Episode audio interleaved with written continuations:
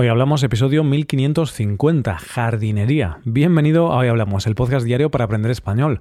Los viernes publicamos dos episodios. En el episodio premium de hoy, Rebe y yo hablamos de las diferencias entre ser propietario de tu vivienda y vivir de alquiler. Veremos ventajas e inconvenientes de cada una de estas opciones. ¿Quieres practicar tu compresión auditiva con este audio? Pues hazte suscriptor premium en hoyhablamos.com. Ahora, en este episodio, Paco y yo hablamos sobre jardinería, sobre qué cosas hay que saber para ser jardinero, y practicaremos vocabulario relacionado. Hoy hablamos de jardinería. Hola Paco, ¿qué tal? Buenos días Roy, buenos días queridos oyentes. Eh, pues aquí estoy un poquito ocupado. ¿Mm? ¿Qué estás haciendo? Estaba hablando con, con mi amiga Rosa. Ah, ¿has hecho una nueva amiga? Sí, tengo, tengo una amiga que se llama Rosa, otra amiga que se llama Flor, otra que se llama Margarita. Aquí estoy hablando con mis amigas las flores. Veo un patrón en el nombre de tus amigas, ¿no? Rosa, Flor, Margarita. Orquídea. Hoy vamos a hablar de plantas, ¿no, Paco? Vamos a hablar de jardinería. Sí, venga, no es ningún secreto. Y, además el título de este episodio eh, queda claro, ¿no? Que, vamos a hablar de flores, de plantas, de cosas de jardín. Hemos intentado ser creativos, pero hoy no ha salido tan bien, ha quedado un poco raro. Es verdad, ha quedado un poco raro, pero ¿sabes qué? También he estado viendo recientemente algunos eh, programas de jardinería y es un tema que, que me gusta. No sé si a ti también, Roy. No, a mí no, la verdad. Creo que en el futuro podría gustarme pero por ahora no. Digo en el futuro porque sí que veo gente que, tiene su huerta, eh, planta tomates y cosas así, y se les ve muy felices. No, no entiendo muy bien por qué, pero es como que a mucha gente le gusta y, le resulta placentero dedicarse a la jardinería y, a plantar cosas.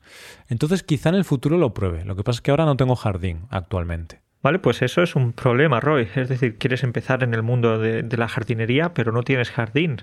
Tienes alguna terraza y a lo mejor puedes poner ahí algún, algún invernadero. A ver, algo podría hacer, pero mm, creo que no he sido del todo honesto contigo. No quiero empezar. Todavía no me interesa el tema de la jardinería. Todavía me parece tedioso, aburrido, poco interesante, pero lo que digo es que creo que en el futuro, a lo mejor dentro de unos años o así, quizá me, pueda interesar. Bueno, pues eh, en mi caso, a pesar de que me interesa un poquito y alguna vez veo algún programa de jardinería y tal, pero tampoco tengo ningún jardín, pero es algo relajante, ¿no? Simplemente verlo, es algo relajante. A lo mejor no hay mucha acción, porque a lo mejor no son programas en los que vaya a haber mucha acción. Quizás en una película de, Arnold Schwarzenegger eh, vas a ver más. Pero, pero oye, está bien, es relajante. A ver, claro, si quieres algo que te emocione o ver algo trepidante, no ves un programa de jardinería. A no ser que hablen de plantas carnívoras o algo, ¿no? Pero bueno, tampoco son tan emocionantes. Pero sí que es relajante. De hecho, mm, te voy a mencionar algún estudio así, que sabes que me gusta decir cosas de estudios. Realmente, estudios que te acabas de inventar. Estudios que a lo mejor he visto hace un año y me suena, pero ya no me acuerdo del detalle del estudio, pero me suena ver estudios que vinculan el hecho de tener un jardín o estar en espacios verdes con mayor bienestar mental o más felicidad. Entonces tiene sentido que a la gente le guste tener un jardín, tener una huerta y hacer cosas en el jardín, porque es bueno para, para ti, para tu felicidad, para tu bienestar. Es un estudio muy, muy concreto y muy específico ese, ¿eh, Roy? Bueno, lo podéis buscar un, vosotros. Un estudio de la Universidad de, de Oxford. Es un estudio de la Universidad eh, Internacional de Jardinería. No sé, claro, a lo mejor hay un conflicto de intereses en ese estudio. Pero bueno, y tiene, tiene realmente, tiene sentido, por supuesto. Y quería decirte que qué bonita es la profesión de jardinero, ¿no crees? Mm, supongo, no lo sé, no lo sé. ¿No tienes ningún conocido, amigo, jardinero? Mm, no, no tengo ningún conocido que sea jardinero. A veces por el barrio veo algunos jardineros. No los veo muy felices a ellos, ¿eh? Roy, pero ya sabes que la felicidad se lleva por dentro. Puede ser. No necesitas tener o mostrar una cara muy feliz, es algo que, que se lleva por dentro, como digo. Hmm, A ver, y estoy exagerando. Quizá a algunos no los veo muy felices, pero luego a otros los veo normales, los veo bien. Quizá no están derrochando alegría mientras podan las plantas o mientras cortan el césped, pero no los veo tampoco tristes. Supongo que habrá gente a la que le guste esta profesión y otra gente que, bueno, tiene esta profesión porque necesita ganar dinero, un sueldo, pero que luego no le encanta. Ya veo que, que esta no es tu profesión de, de ensueño. no te veo muy emocionado, Roy. Si quieres, dejamos de grabar este episodio y, y hablamos de, de, otro tema. No, ¿qué va? Vamos a hablar de esto. Claro, lo que pasa es que a mí actualmente no me gusta mucho la jardinería. Pero como tengo esa idea de que a lo mejor en 10 años sí que me gusta, que es este concepto que, que te estoy contando, vamos a hablar de esto y, y intenta convencerme, Paco, intenta convencerme de que la jardinería está genial y que trabajar de jardinero está muy bien, es una gran profesión. No sé si yo soy el adecuado porque realmente no soy un buen jardinero, ya que, por ejemplo, recuerdo que hace unos cuantos años tuve un cactus ¿Mm? y ese cactus se me murió. Y ya sabes que es muy difícil que a una persona se le muera un cactus. Pues eh, yo soy esa persona. ¿Y qué pasó? ¿Qué le hiciste? ¿O qué no le hiciste? Creo que el, el, error fue que lo puse en un rincón del piso, en un rincón de, de la casa, y no, no le daba mucha luz. Y luego más tarde me di cuenta de que sí, los cactus necesitan mucha luz. Claro. No necesitan mucha agua, evidentemente, pero sí luz. Tiene sentido, claro. Al final suelen estar en desiertos y tal, y allí sobra luz. Hay bastante luz. Pero, a ver, no es raro este error, ¿no? Es decir, yo no he tenido plantas, porque las plantas que tenemos o que hemos tenido las gestiona Rebeca, pero no tengo ni idea de lo que hay que hacer. Si me dejas con una planta ahora mismo, no sé qué tengo que hacer. ¿Qué tengo que hacer para cuidar a esa planta? ¿Tengo que hablarle de forma cariñosa? No sé. No sé si hablarle de forma cariñosa, pero sí eh, regarla, por ejemplo, podarla. Mm. Bueno, iba a ir de experto, pero ya ves que no soy tampoco un experto porque se me murió un cactus, como acabo de decir. Sí. Y sí, tú tienes una planta, tienes que regarla, eh, podarla o lo que sea, pero es que hay una ciencia detrás de eso, porque tú puedes decirme, tienes que regar la planta, vale, pero ¿cuánto tengo que regar la planta? Porque, por ejemplo, a Rebeca se le han muerto algunas plantas por regarlas demasiado. Bueno, estoy contando aquí los trapos sucios de Rebeca con las plantas, pero no es una gran jardinera, lo siento. No digo que yo lo sea, yo soy peor, pero ella se le han muerto algunas plantas. Claro, Roy, porque parece que es peor regarla demasiado que no regarla lo suficiente. Vale, no lo sabía. Entonces mejor esperar a que la planta esté así un poco seca y echarle agua, que si le echas mucho ya a lo mejor lo arruinas y ya ahogas a la planta y se muere. Y es una pena, ¿no? Cuando se muere, porque ya no solo es una pena por la planta, pero también una pena para ti, porque te sientes como un fracasado y como un asesino. Ah, pensé que ibas a decir que es una pena porque te habrá costado dinero esa planta. porque tuviste que ir al vivero a comprar la planta, que a lo mejor te costó, no sé, 5 o 10 euros. Que cuidado, ¿eh? hay plantas que son caras. Que yo una vez que fui a un vivero de plantas, dije, ostras, pero, pero ¿cómo puede ser tan caro estas plantas y estos árboles? Me voy a comprar una palmera areca, creo que se llama, mm. si no recuerdo mal, una palmera areca y, y, me va a costar como unos 30 euros. Wow. Entonces, cuidado, ¿eh? Es una estafa eso, si crece solo, si no hay que hacer nada. No, bueno, pero bromas aparte, sí que quiero decirte que últimamente me he comprado algunas plantas artificiales.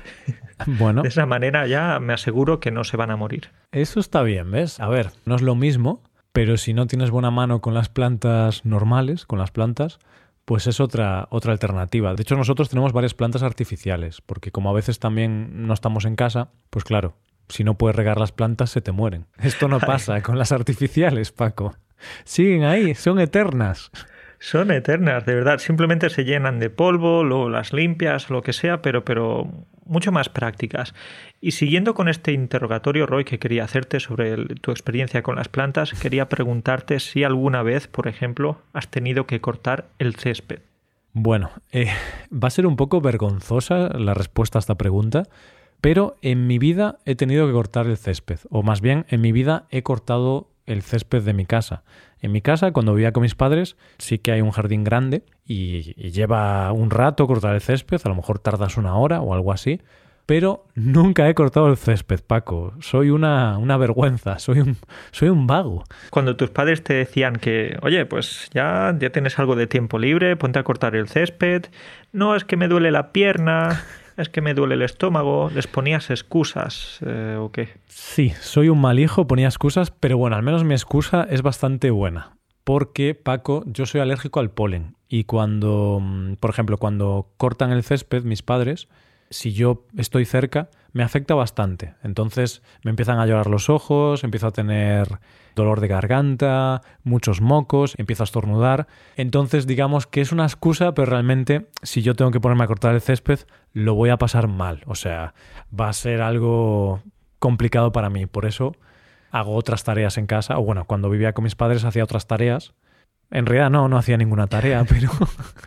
Yo ya estaba aquí mirándote como Roy, pero si no hacías muchas cosas en casa. Ahora sí, en tu casa sí, pero Ahora en la casa de tus padres no, ¿eh? No, no, no, no hacía nada, pero al menos para esta tarea tenía una buena excusa para no hacerla. Pero bueno, Paco, dejemos de hablar de mí. Eh, dime tú, ¿tú tenías un jardín cuando vivías con tus padres? ¿Tenías que cortar el césped?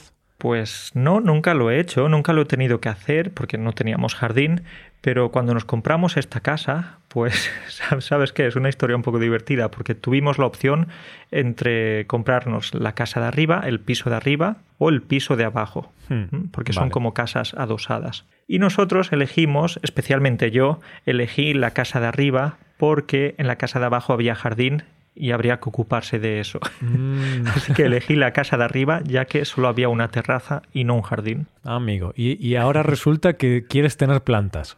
Plantas, pero no un jardín. Ah, no plantas, es lo mismo, eh, plantas artificiales como ya tengo y oye, plantas, pero no, no 20 o 30 en casa, sino a lo mejor 4 o 5. Ahora tenemos 3 y, no van mal, las estamos cuidando más o menos bien pero, pero no queremos tener 20 o 30 plantas, que eso es demasiado trabajo. Claro, lo entiendo. Al final, unas pocas plantas está bien, pero si ya tienes que tener un jardín, cortar el césped, regar los árboles y preocuparte de que todo, de que todo esté bien, en tu caso prefieres no tenerlo, prefieres no tener esa responsabilidad. Exacto, has estado en el clavo, Roy. Así que, oye, pues eh, mientras tanto seguimos disfrutando de, esos programas de jardinería y, requieren de menos trabajo. Y no te preocupes, Paco, si algún día cambias de casa y acabas teniendo un jardín, tú le dices a tu pareja que eres alérgico al polen. Entonces, tú te echas a llorar, empiezas a estornudar cuando, cuando estés por el jardín y ya tu pareja dice, ostras, sí que es verdad, es alérgico, que va, no puede, no puede estar en el jardín. Entonces ya tienes una excusa perfecta. Pero bueno, Paco, una vez visto este consejo, para no tener que ocuparte del jardín, vamos a hablar un poquito del trabajo del jardinero. ¿Tú qué habilidades crees que debe tener un buen jardinero? Alguien que se dedique profesionalmente a cuidar un jardín. Pues aunque parece obvio, de hecho es obvio, pero hay que tener conocimientos de botánica, especialmente al principio, porque si no se te van a morir todas las plantas que tengas. Así que sí, sí, sí, conocimiento sobre plantas, qué cantidad de agua necesitan, cómo y cuándo regarlas, eh, saber podarlas, por ejemplo. Conocer las diferentes variedades. Eh, a ver, mm, parece una tontería, pero hay toda una ciencia detrás y hay mucha información que tienes que aprender. Que a ver, por supuesto puedes empezar poco a poco e ir aprendiendo, pero claro, tú imagínate Paco, tú y yo montando una empresa de jardinería y ofreciendo ahora con nuestros conocimientos, ofreciendo nuestros servicios de jardinería. Sería una empresa ruinosa. Desde luego que sí, creo que cerraríamos en la segunda semana o tercera. No sé cuánto tiempo podrían sobrevivir esas pobres plantas. Sería terrible, sería terrible. Entonces, a ver, seguramente podamos aprender, pero bueno, no sé, me parece difícil. Sé que se puede aprender, pero hay que aprender muchas cosas. Y también tienes que ser una persona habilidosa con las manos. Tienes que ser coordinado, tienes que tener talento con las manos, porque al final es un trabajo minucioso, perfeccionista. Sí, y tiene que gustarte también el tema de trabajar con las manos, porque no a todo el mundo le gusta. Por ejemplo, a mí no me gusta ensuciarme las manos, no me gusta tener tierra en las manos o grasa si tienes que trabajar, no sé, en, algo de mecánica de coche, por ejemplo. Entonces, ese tipo de trabajos más manuales creo que no son para mí. Claro, al final es bastante obvio, pero es así, tiene que gustarte, tienes que, tener esa, esas ganas de, de, ensuciarte las manos, en este caso con tierra, con tierra, agua, químicos, no pueden darte asco los bichos, no puedes tener miedo a las abejas, Paco, que yo he de reconocer que tengo un poquito de miedo a las abejas, no es fobia, pero sí que me dan un poco de miedo. Y, y claro, no me imagino trabajando de jardinero porque hay abejas cuando trabajas en un jardín. Sí, claro, los insectos son el enemigo al que te enfrentas y al final no son las abejas, pero las hormigas, eh, no sé qué insectos más. Eh, los gusanos. Los gusanos. Mm, dan asco. ¿No te daría asco ahí tus manos rodeadas de gusanos?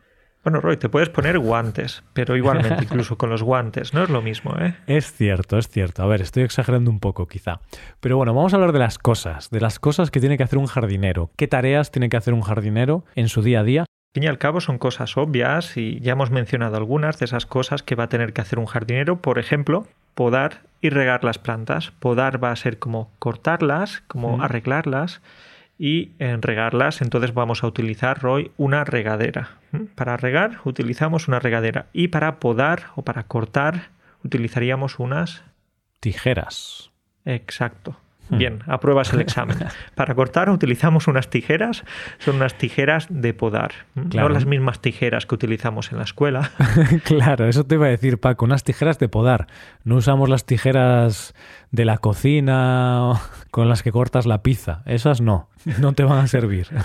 esas no, esas no. Tampoco vas a utilizar un cuchillo ni una navaja, no, no, no, unas tijeras de podar. Y podar eh, es como cortar las ramas, porque mm, si vamos a cortar un árbol no decimos podar. Si tú quieres cortar un árbol para no tener árbol, no decimos podar. Podar es cuando cortas las ramas para que el árbol esté bonito y para que no crezca desmadrado, para que no crezca a lo loco. Para que no crezca de manera anárquica, por supuesto. Entonces, para ramas utilizamos el verbo podar y si queremos cortar el árbol, por ejemplo, diríamos talar. Vamos a talar un árbol. Exacto, talar. Talar es cuando ya lo cortamos completamente y ya no hay árbol, cuando se quita el árbol. Vale, Paco, pues un jardinero tiene que podar, regar las plantas. También otra cosa muy básica, tiene que cortar el césped. ¿Y qué usa para cortar el césped? Sus, sus propias manos. Bueno, en el pasado, más o menos, ¿no? No con las propias manos, pero sí con una hoz. ¿Mm? Una hoz, a lo mejor nuestros abuelos, bisabuelos, etcétera. Pero ahora la gente tiene un cortacésped esa, esa máquina cortacésped que va a solucionarnos eh, las mañanas de domingo.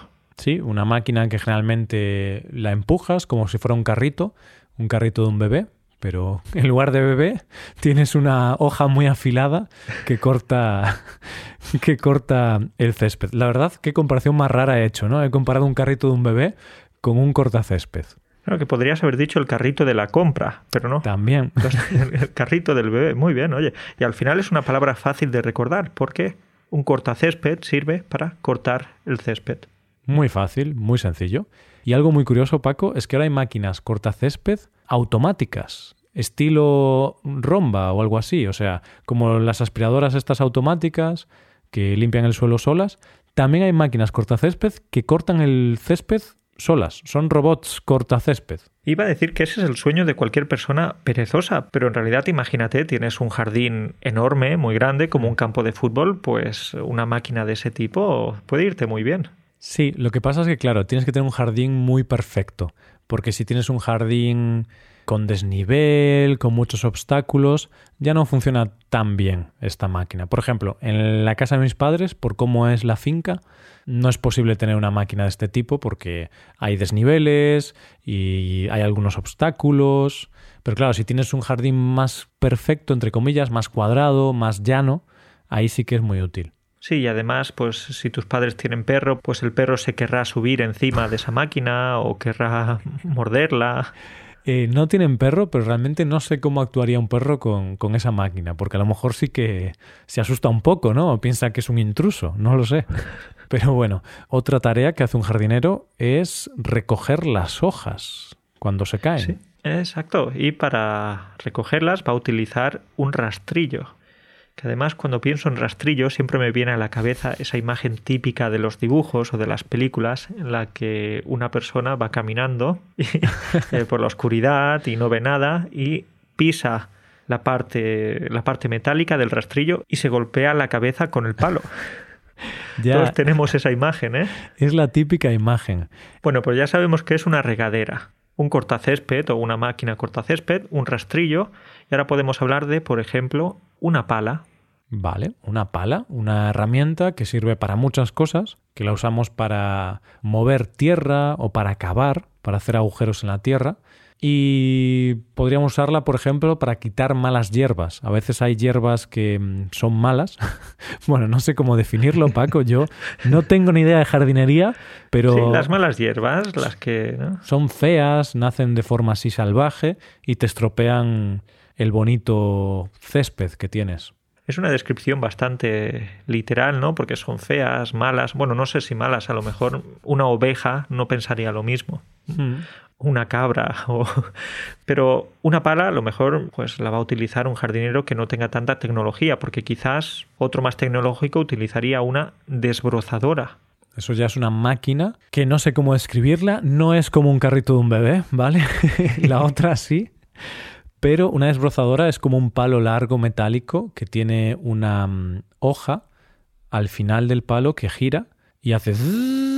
Es la típica máquina que utilizan para limpiar carreteras, por ejemplo, cuando hay mucha maleza en las cunetas o en, los lados de las carreteras. Puedes ver a trabajadores del ayuntamiento utilizando estas máquinas desbrozadoras para, para eliminar o para cortar toda esa maleza, todas esas hierbas tan grandes o esos arbustos que, que crecen mucho. Y creo que es el equivalente para el jardín, pues es el equivalente de la batidora en la cocina, porque al final es un aparato más o menos similar, también con esas hojas afiladas que, que, van dando vueltas. un poquito más grande, ¿no? La desbrozadora es como 100 veces más grande que una batidora, o, o 40, no sé. Pero sí, es similar, la tecnología debe ser parecida. Bueno, no, no, no, sé, no sé. Pero Roy, venga, vamos a seguir, vamos a seguir que nos estamos perdiendo porque ¿qué cosas más puede hacer un jardinero? Pues por ejemplo, abonar las plantas. Tiene que abonarlas para que crezcan mejor, para que estén bien de salud. Pues las abonarán con abono, con algún tipo de abono que puede ser químico o artificial, o puede ser natural, Paco, porque también puedes abonar de forma natural. Sí, porque en realidad el siguiente punto que iba a comentar era pues utilizar insecticidas para evitar plagas, eh, ya sabes, entonces pulverizando plantas, eh, utilizando algunos químicos, pero también podemos utilizar soluciones naturales. Por ejemplo, para el abono, la típica solución natural que yo me acuerdo que, que mi abuela siempre tenía en su casa hace muchos años, es estiércol, o sea, la caca de la vaca. La caca de la vaca o de cualquier otro animal y sí, a lo mejor no es algo muy higiénico, pero lo más natural seguro que sí. Mm, y cuando tú vas por una zona rural, a veces te viene este olor a estiércol, ¿a que sí? Sí, sí, es verdad. Y a mí me viene particularmente porque recuerdo que en mi adolescencia, pues estuve ayudando una vez a mi abuelo a quitar el estiércol de una cuadra y el recuerdo que tengo no es muy agradable. ese olor que, que, te llega a la nariz, ese olor que, que, te persigue durante años. Es un olor bastante desagradable. Sí, a ver, el, el abono con estiércol es muy bueno para las plantas, pero es cierto que tiene un olor bastante desagradable, que luego te habitúas, porque yo cuando voy a una zona así que hay estiércol, al principio te huele mal, pero luego ya te habitúas y no, no te molesta. Pero bueno, si tienes que trabajar con estiércol, no debe de ser muy agradable. No, no es agradable, pero como tú dices, al final nos acostumbramos a todo y, no es ningún castigo. Si quieres estar conectado con la naturaleza, pues también tienes que estar conectado con esa parte. Y también puedes hacer abono no solo de estiércol, sino también eh, de compost, de restos de comida o restos orgánicos. Entonces tú, en lugar de tirarlo a la basura normal, lo guardas aparte y eso al final, después de unos días, unas semanas, mm, hay algún proceso químico que ocurre y luego sirve para abonar las plantas. Ah, muy bien, Roy, ahí te veo, te veo puesto en el tema. Decías que no, pero te estabas escondiendo. Eh, es gracioso porque yo me sé mucha teoría por ver a mi madre, por ver a Rebeca, pero yo en mi vida he hecho nada de esto. ¿eh? A lo mejor lo que te estoy diciendo todo es incorrecto. pero lo digo con seguridad, para que parezca que es así. Exacto. Y no podemos seguir sin hablar, por supuesto, de una de las actividades estrella de un, de un jardinero, que sería sembrar. Sembrar, lo que hace cualquier agricultor que luego quiere recoger la cosecha, sembrar, básicamente poner alguna semilla bajo tierra para que, crezca algo con el paso del tiempo. Mm, sí, plantar una planta, sembrar una planta. Si tú quieres tener un nuevo árbol o alguna nueva planta, tienes que sembrarla. A ver, puedes también comprar la planta ya más o menos crecida y la puedes trasplantar, que es otra opción, que es otra cosa que también hacen los, los jardineros. Porque claro, si tú quieres tener un olivo en tu jardín y vas a plantarlo desde pequeño, a lo mejor tienes que esperar años y años hasta que crezca. Pero hay gente que quiere tener un olivo ya crecido, pues compra un olivo crecido, se trasplanta y tiene un olivo de 20 años en su jardín. Exacto, porque en caso de que quieras tú mismo sembrar un olivo, es posible que veas el resultado, o, bueno, o no lo veas tú, que lo vean tus hijos y tus nietos, porque tarda muchos años en, ser un, árbol adulto. Hmm, sí, es que hay algunos árboles que tardan una barbaridad de tiempo. Y la última tarea o la última cosa que hace un jardinero es diseñar jardines. Esto supongo que no lo hacen todos, porque al final esto es más específico y ya es para presupuestos más elevados, ¿no? Diseñar un jardín. Pero sí que he visto que mm, gente que tiene casas muy chulas y tal, y tiene un jardín así muy chulo, contratan a empresas de jardinería que te diseñan el jardín. Dicen, aquí vamos a poner este árbol, aquí estos arbustos, por aquí hacemos un, caminito, aquí ponemos un estanque, y eso es la hostia, mm. Paco, es increíble. Eso es increíble, desde luego. Al final eh, no quieres vivir dentro de la casa con un jardín tan bonito, quieres quedarte a vivir fuera. Sí, sí, es increíble, también es increíblemente costoso. Entonces, no es para todos los bolsillos, claro, porque al final... Puedes diseñarlo tú. Si no tienes dinero, miras algunos ejemplos en Internet y listo. Exacto, al final, eh, si puedes pagarte un jardinero, pues está genial, pero si no, te lo diseñas tú, quizá no va a ser tan profesional, pero hay gente que hace auténticas virguerías sin ser jardineros profesionales. Roy, pues estas son solo algunas de las actividades que hacen los jardineros, pero seguro que hacen más cosas. ¿eh? De hecho, si algún jardinero está escuchando este episodio, que nos escriba y a lo mejor algún día habrá una segunda parte. ¿no? Claro, que nos cuente sus secretos y que nos cuente en qué consiste su día a día. Exacto. Pues eh, antes de acabar, te quería comentar un par de expresiones que están muy relacionadas con la jardinería y creo que son bastante habituales en España. ¿no? Por ejemplo, meterse en un jardín. ¿Tú te has metido en un jardín recientemente, Roy? No recientemente, pero sí que a veces te puedes meter en un jardín, puedes decir algo que ofenda a alguna persona o hablar de algún tema controvertido y te metes en un jardín. ¿Qué significa esto, Paco? Es decir, te vas a meter en, una situación complicada, una situación polémica, un lugar en el que no deberías haber entrado. Entonces, si por ejemplo vas a la casa de tus suegros, ¿no? Vas a la casa de tus suegros y empezáis a hablar de política y dices algo que no le gusta a tu suegro, pues es posible que te metas en un jardín, que, te eche de casa, que, que, tengas una situación comprometida. Ah, sí, sí, sí. A veces ocurre, ¿no? A lo mejor tu suegro está muy en contra del gobierno que hay actualmente y tú dices, qué bien lo está haciendo el gobierno, ¿eh? Y tu suegro, ¿pero qué dices? Es posible que ahí te hayas metido en un jardín, pero de manera literal, porque a lo mejor tu suegro te va a echar de casa a patadas. al jardín, te va, a, echar al jardín. Vale, pues esa es una expresión. ¿Qué más expresiones tenemos relacionadas con la jardinería? Una que me gusta mucho que es dejar plantado a alguien. Es decir, no me gusta hacerlo, pero sí que es bastante habitual si hablamos de plantas o, de este tipo de, expresiones con, con plantas. Dejar plantado a alguien. ¿Sabes qué significa, Roy? Por supuesto, es una expresión muy, muy común, la usamos mucho. Y esto es cuando quedas con alguien y no vas, no vas a la cita, no, no acudes a, esa reunión o a esa cita o lo que sea, y dejas plantada a esa persona, porque está allí como una planta, está allí que no se puede mover, porque está esperando, Paco está esperando, está plantada sin moverse, se queda como una planta en el lugar. Entonces tú dejas plantada a esa persona si no apareces en, ese lugar, si no, si no vas a tu cita. Claro, decimos, oye, nos vemos a las 5 en el centro comercial y no voy a las 5 y tú sí que vas, Paco. Entonces, ¿qué significa? Que yo te he dejado plantado. Ahí estamos, Roy. Entonces, no me dejes plantado, ¿eh? que, yo, que yo soy muy vengativo. Entonces, como me dejes plantado, me voy a enfadar contigo. vale, vale, vale. Tomo nota, tomo nota.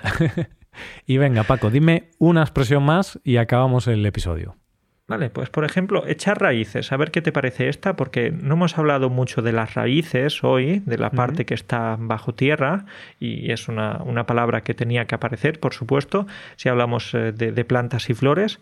Entonces, echar raíces sería como establecerse en un lugar. Al final, como un árbol, por ejemplo, que echa raíces muy profundas y, se va sintiendo muy cómodo o más cómodo con el paso del tiempo en ese lugar. Eso sería entonces una persona que se va a vivir a otro país se queda ahí a vivir durante un tiempo, entonces va a echar raíces en ese país. Así es, lo usamos mucho cuando hablamos de gente que se va a otra ciudad, a otro país, una ciudad o un país que no es el suyo natal, no es donde ha nacido o donde ha crecido, pero está unos años ahí y poco a poco vas echando raíces. Por ejemplo, a lo mejor tú eres el caso, Paco. Tú llevas ya unos años en Polonia y poco a poco pues has echado raíces en Polonia. Eso es, ese puede ser un buen ejemplo, Roy.